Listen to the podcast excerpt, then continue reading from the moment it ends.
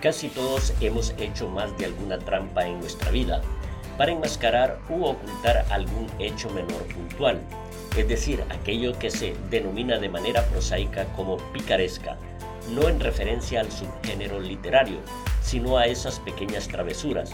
Sin embargo, utilizar la mentira o disfrazar la realidad con alevosía y premeditación es un arma peligrosa que puede desencadenar hechos violentos o puede llevar a tomar decisiones que pongan en peligro la salud de las personas y en el peor de los casos que desemboquen en hechos luctuosos. Un ejemplo de ellos son los antivacunas y los negacionistas del cambio climático.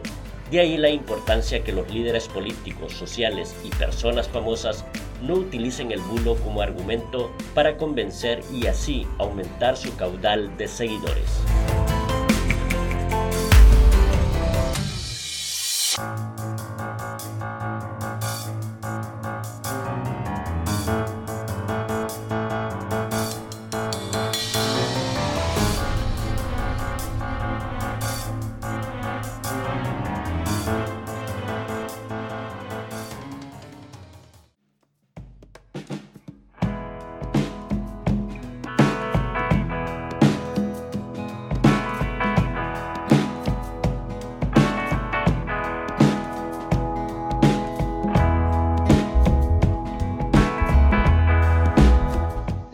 Otra cara, con Reinaldo Ramos Dubón.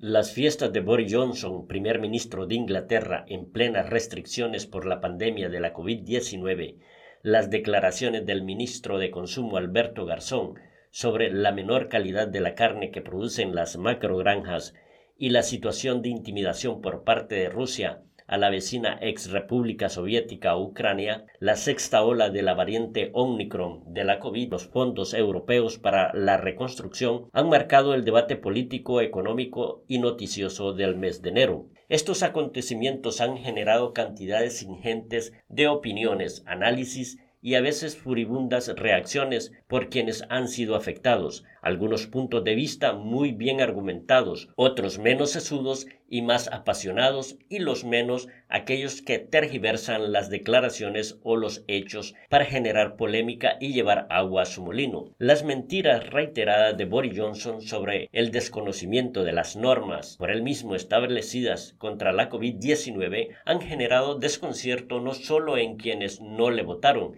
sino también en los miembros del Partido Conservador. Pero esta no será la última de sus mentiras, porque mentir forma parte de su ADN. Desde sus inicios en la vida profesional no tuvo reparos en inventarse declaraciones sobre el rey Eduardo II en un artículo en el diario Times, que desembocó en su despido. Esto pudo llevarlo a una catarsis, pero no, porque cuando trabajó como corresponsal del Daily Telegraph continuó escribiendo y publicando noticias falsas sobre la Unión Europea y como candidato por el Partido Conservador Británico afianzó aquellas, incluso llegando a afirmar que el Reino Unido enviaba casi 400 millones de euros diarios a la Unión, una de las más sonadas mentiras que le permitieron llegar al poder. Creer que Johnson renunciará a su cargo porque han descubierto sus mentiras es una ensoñación. Tergiversar o lo que es peor aún, retorcer la realidad no es patente exclusiva del primer ministro británico, sino que también se ha instalado en algunos políticos de derecha, nacionalistas y de extrema derecha. Estos días se han hecho eco las declaraciones del ministro de Consumo Alberto Garzón al diario británico The Guardian, al señalar que la carne que exportan las macrogranjas es de peor calidad, pero defendió la ganadería extensiva, calificándola de ecológicamente sostenible. No obstante, algunos políticos han tomado algunas frases sueltas para remeter contra Alberto Garzón. El presidente del PP, Pablo Casado, en plena campaña electoral en la comunidad de Castilla y León y utilizando como fondo vacas, pero no en macrogranjas, sino en pequeñas explotaciones, ha ido más allá al aseverar que Garzón dijo que España exporta carne tóxica y que los ganaderos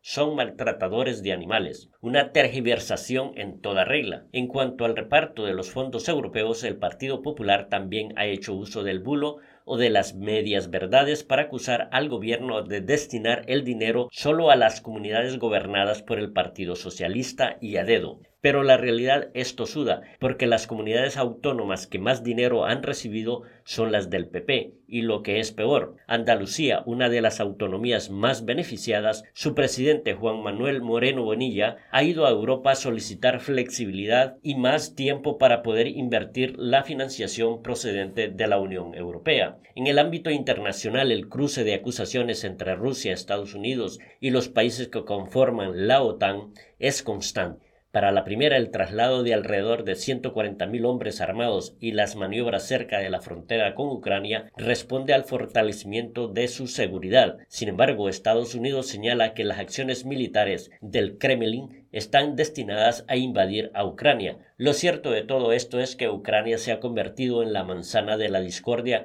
entre los países de Occidente y Rusia, que vuelve a levantar el fantasma de la Guerra Fría, una estrategia totalmente geopolítica que ambos defienden para ampliar su poder. También este conflicto está siendo terreno abonado para quienes publican en las redes sociales y en algunos portales fake news y bulos en Internet. De ahí la necesidad de contrastar supuestos hechos y declaraciones con fuentes históricas de toda la vida, periódicos y agencias de noticias de referencia a fin de no caer en la trampa de la desinformación. Por tanto, la mentira, la tergiversación de los acontecimientos se ha instalado en las sociedades y en la política, cuya finalidad es vilipendiar al adversario sin argumentos sólidos, porque falsear, inventar es fácil y hasta vacilón. Esta dinámica del engaño pretende exacerbar los ánimos, los sentimientos de las personas que puede llevar a rebelarse contra el sistema establecido mediante acciones delictivas. Esta crispación conduce a todas luces al enfrentamiento entre vecinos e incluso entre miembros de una misma comunidad.